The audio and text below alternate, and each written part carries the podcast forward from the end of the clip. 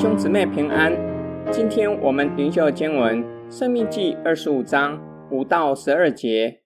弟兄同居，若死了一个，没有儿子，死人的妻子不可嫁外人，她丈夫的兄弟当尽弟兄的本分，娶她为妻，与她同房。妇人生下的长子，必归死兄的名下，免得他的名在以色列中涂抹了。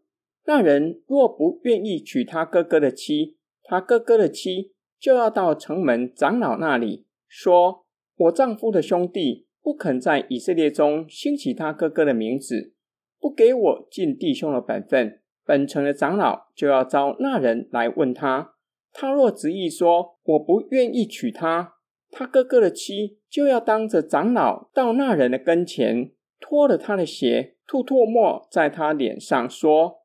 凡不为哥哥建立家室的，都要这样待他。在以色列中，他的名必称为脱鞋之家。若有二人争斗，这人的妻子进前来，要救她的丈夫脱离那打她丈夫之人的手，抓住那人的下体，就要砍断妇人的手，眼不可顾惜她。本段经文提到的条例，都与繁衍后代有关。五到十节。假如以色列中间有一个人死了，没有儿子，他的妻子不可嫁外人，这是为了防止家族产业落到外族人的手中。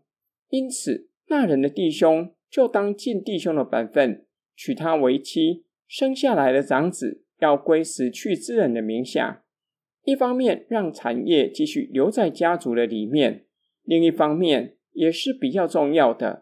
就是为那人存留名字，可以代代相传。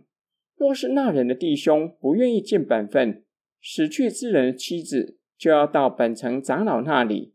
若是那人的弟兄执意不肯娶她为妻，就要当着长老的面将他的鞋子脱下作为凭据，并吐唾沫在他脸上。他的名必称为脱鞋之家。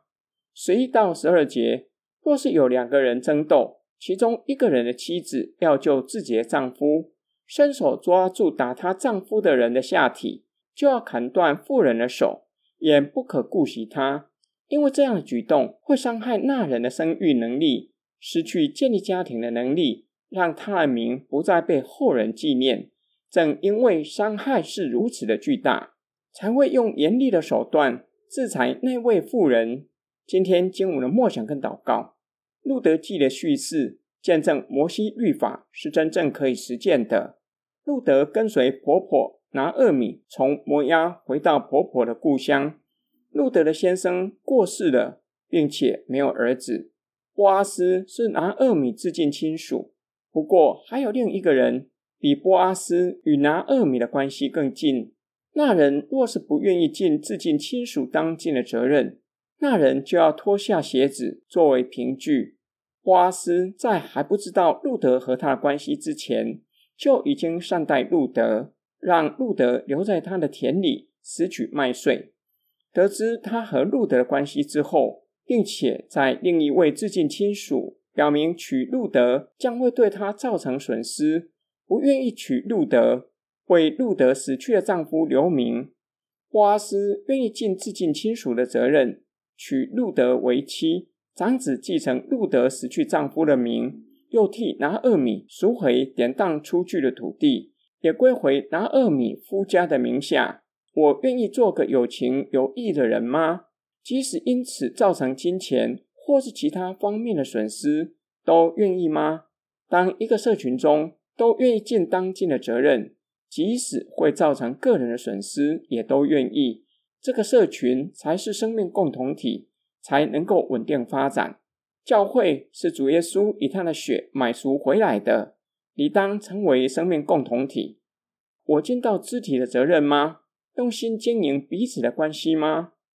我们一起来祷告，亲爱天父上帝，感谢你借着主耶稣基督的血，将我们买赎回来，使我们成为基督身体上的肢体。求主帮助我们。是给我们属灵的智慧，叫我们知晓当尽的责任，叫我们知道在哪里摆上自己，建造基督的身体，荣耀主的圣名。我们奉主耶稣基督的圣名祷告，阿门。